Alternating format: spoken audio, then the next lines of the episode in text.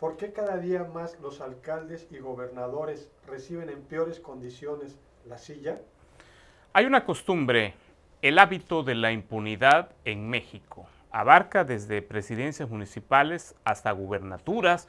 Lo hemos visto, hay mayor cinismo, mayor exceso de confianza, no hay rendición de cuentas y lo vemos en cada relevo, reciben en efecto en peores condiciones en cada trienio, en cada periodo, la silla municipal, lo vemos en Quintana Roo, en cualquier lugar de México, y también a nivel de gubernaturas. La situación está mucho peor, hay adeudos multimillonarios, eh, adeudos con proveedores, un desaseo en el manejo de las cuentas, prácticamente un cochinero, lo vemos en Campeche, en Nuevo León, en Chihuahua, en San Luis Potosí, en lugares donde hay relevos y relevos inminentes. Es una situación verdaderamente catastrófica a la que estamos enfrentando en México y no hay eh, una instancia, no hay contralorías, no hay eh, una procuración de justicia que pueda poner freno, que pueda sancionar a los malos gobernantes que han saqueado en presidencias municipales y gubernaturas.